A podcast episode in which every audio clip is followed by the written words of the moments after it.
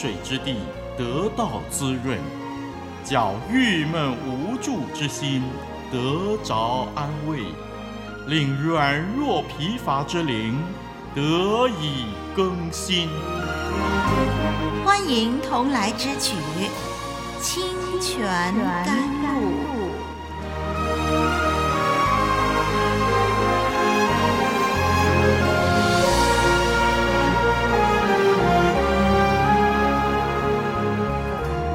网络上的朋友，欢迎您来到活水之声网站，我是您的好朋友丽文。清泉甘露是一个帮助信徒认识神的话语的节目，欢迎您守候这个节目，收听学习神的话。圣经说，人活着不是单靠食物，那是靠耶和华口里所出的一切话。上一集我们从创世纪第二章研究到，神认为亚当独居不好，所以要为他造一个配偶帮助他。让我们今天来看看神为亚当造配偶的过程。让我们来读创世纪第二章二十一到二十五节。我们来看创世纪第二章二十一到二十五节。耶和华神使他沉睡，他就睡了。于是取下他的一条肋骨，又把肉合起来。耶和华神就用那人身上所取的肋骨，造成一个女人，领他到那人跟前。那人说：“这是我骨中的骨，肉中的肉，可以称她为女人，因为她是从男人身上取出来的。”因此，人要离开父母，与妻子联合，二人成为一体。当时夫妻二人赤身露体，并不羞耻。好，我们读到这儿。那么第二十一节到二十三节呢，是神造女人的过程。既然亚当找不到一个伴侣，神便替他预备一个。有一点我们要特别留意。就是上帝一开始计划造人的时候，就已经定义要有男有女，而不是上帝先造了男人，后来看见男人独居不好，觉得需要再补做一个，因为先前那个不小心，所以做得不好。哎，不是这样，不是这个意思。在创世纪第一章二十七节说，神就照着自己的形象造男造女。神一开始就计划好人类是有男有女的，同时神的步骤是先造男人，男人被造的时候就被设计成需要有伴侣的帮助的这个本质。因此呢，神在造女人的时候是设计女人成为男人的补足，可以发挥帮助者的功效。今天呢，我们从男女的特性来看呢，就能够理解这种创造设计的奥妙了。在创世纪第二章十八节，啊，神说：“我要为他造一个配偶，帮助他。”希伯来文直接翻译是：“我要造一个相当于他的帮手。”这个相当于他，或者说配合他，to suit him，原文是 neged。意义是相反的、反面的，或者是相对物，也就是照着男人的反面啊。因此呢，女人相对的不同于男人，与男人合宜的互补，共同生活的时候可以彼此互相帮助。我们发现，原来男女间这么大的差异，原本是神美好的心意，是完美的组合。如此才能够发挥互补的功用，所以呢，最初这种的组合，按理是不会造成男女意见不合的，反而呢是双方会更珍惜对方才对。可是自从人类犯了罪，这种的不同就成为每天开战的导火线了。弟兄姐妹。我们明白了，这样的分歧原本是好的，那么就让我们尝试去欣赏异性的不同点，而不要一味的要改造对方跟我们一样。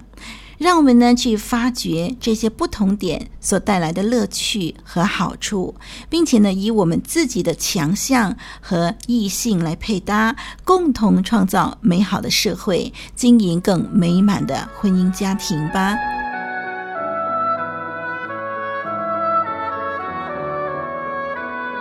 古老的故事，真实的历史，一部述说世界起源的书。创世纪，追源溯本，借古喻今。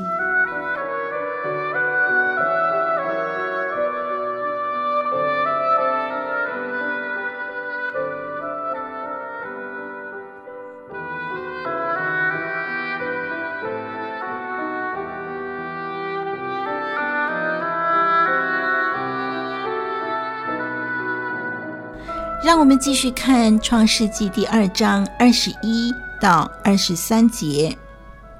神在造女人的时候，他使亚当沉睡，然后就取下他的一条肋骨来造女人。哇，我们看见哦，女人呢是由男人身上一部分造成的。这个意义在表明，女人是与男人相配对的。女人并不是一个全新的创造。女人既然是从男人的一部分造成的，便成为男人的助手，一位适合的配偶，可以帮助他。从这几节经文看见，女人受造的使命是帮助男人，不是改造男人。改造是神的工作，帮助才是女人的工作。女人常常想改造男人，结果不但没有成功，自己也弄得精疲力竭。只有回归本位，做个帮助者，而不是改造者，女人才会过得满足和喜乐。我们这几节的经文让我们看到，世界上第一位麻醉师和动手术的医生是上帝，因为上帝从亚当身上取出一条肋骨。亚当沉睡，哎，他被麻醉了，然后就施手术了，把肋骨拿出来了。还有呢，第一个婚礼是在伊甸园举行的，主婚人是上帝，新郎新娘当然就是亚当和夏娃了。然后呢，就是第一首的情歌，哇，在第二十三节说：“这是我骨中的骨，肉中的肉。”可以称她为女人，因为她是从男人身上取出来的。哇，这是我骨中的骨，肉中的肉。听众朋友，这是多么亲密的形容词啊！亚当在面对许多活物的时候，从来没有那么震撼、感动过。当他一看见神所为他预备的女人，他立刻找到了知音。一个与他匹配，是从他自己身上出来的受造物，这种的亲密是神原定夫妻之间的关系，那种你里头有我，我里头有你，你身上有我，我身上有你的密不可分的关系。是的，神创造了宇宙万物。他如果要另外用一把泥，再加上吹一口气造一个女人，那有什么难呢？可是神选择不用这样的方法造女人。神定义女人要从男人身上取出的肋骨来造成女人，使夫妻二人一开始就是一种亲密的关系啊！这真是神极大的智慧。在互补的男女伴侣关系中，创造人类的目的已经达成了。圣经会不会很深奥难懂呢？读圣经会不会很闷啊？一点也不，只要用心学习，你就尝到其中的甘甜。清泉甘露伴你天天成长，日日更新。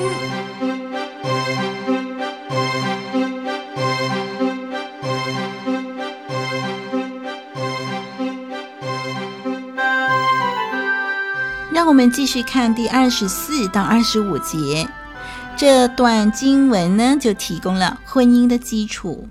二十四节说：“因此，人要离开父母，与妻子联合，二人成为一体。”二十四节的“因此”说明了人离开父母和妻子联合，二人成为一体的原因。夫妻的关系是世界上最亲密的关系，胜过于父母和子女的关系。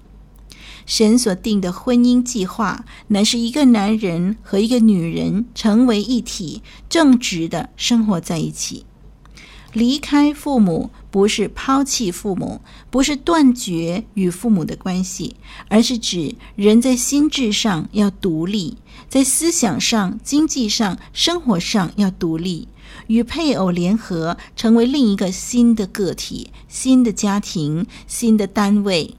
从子女的角度而言呢，应该是从依赖父母的心态独立起来；从父母的角度而言，应该是放手，让儿女自己决定自己的生活方式。父母可以关心儿女，给儿女提出宝贵的人生经验，但是儿女自己有决定权、选择权。儿女的家庭这样呢，才会健全的成长。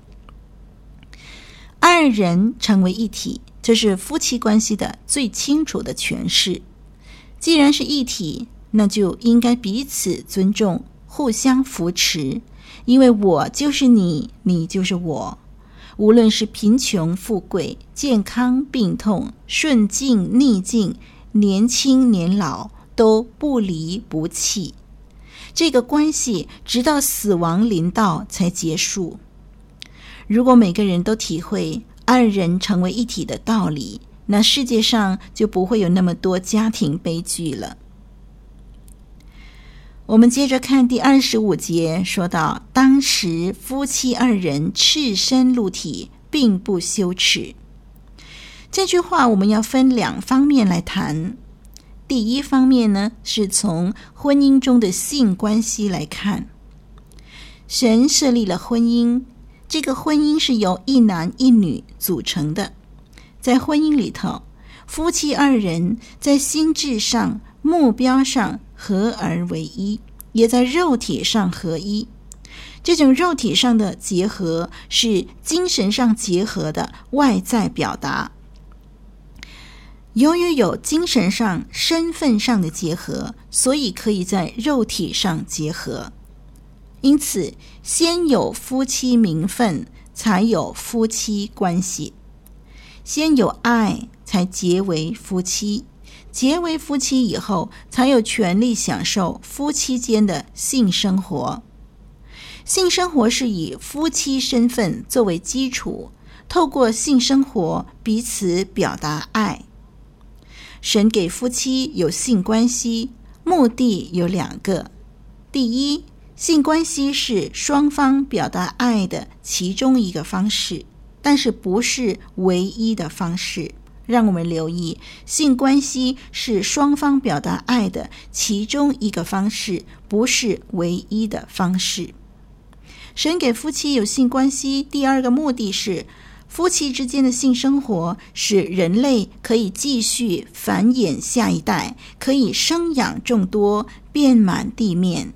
这是第二十五节的经文，从婚姻中的性关系来看这个层面来看到的。我们看到夫妻之间的性行为是神圣的，是神赐给夫妻的礼物，是夫妻彼此向对方应尽的本分。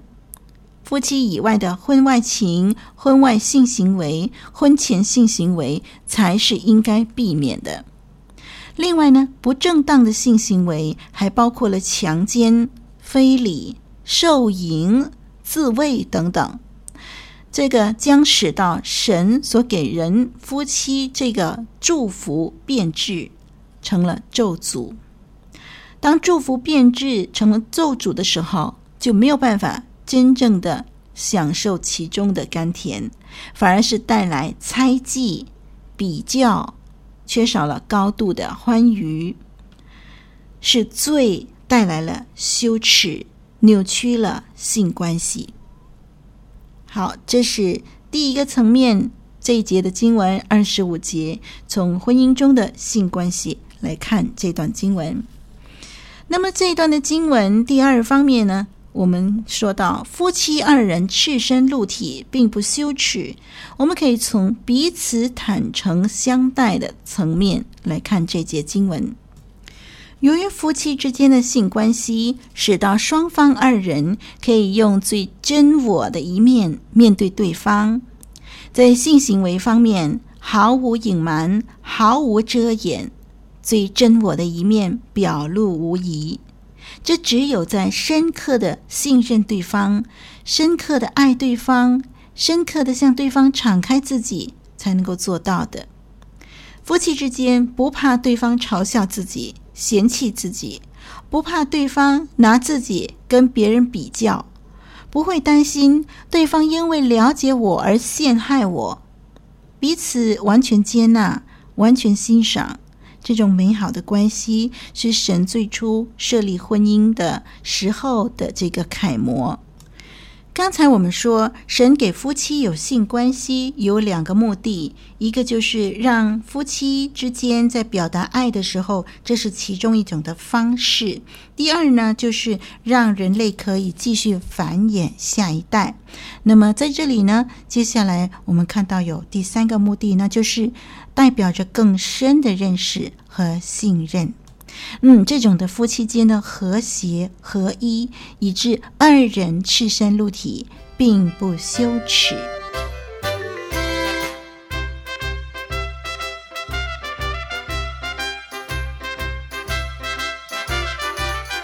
分享的快乐加倍的多，分担的重担格外的轻。活水之声愿意与您分享快乐，分担重担。欢迎来信交流生活点滴、信仰难题以及人生道上一切的喜怒哀乐。我们的电邮地址是 t h u e k 二零零四 at yahoo dot com。弟兄姐妹，最初神所造的何等美好！如果人类没有犯罪，夫妻间的关系继续维持最初的完美，那么今天每个家庭将会何等幸福，社会也将何等的美满。人类的罪把一切都破坏了。不过我们不必绝望。当我们认识了耶稣基督，生命被主所更新，我们就可以靠着主的力量回到最初，用那最真挚的心来跟我们的另一半相处，经营最完美的婚姻。耶稣基督来，把一切都更新了。好，我们下一集再一起学习创世纪吧。我是丽文，再会。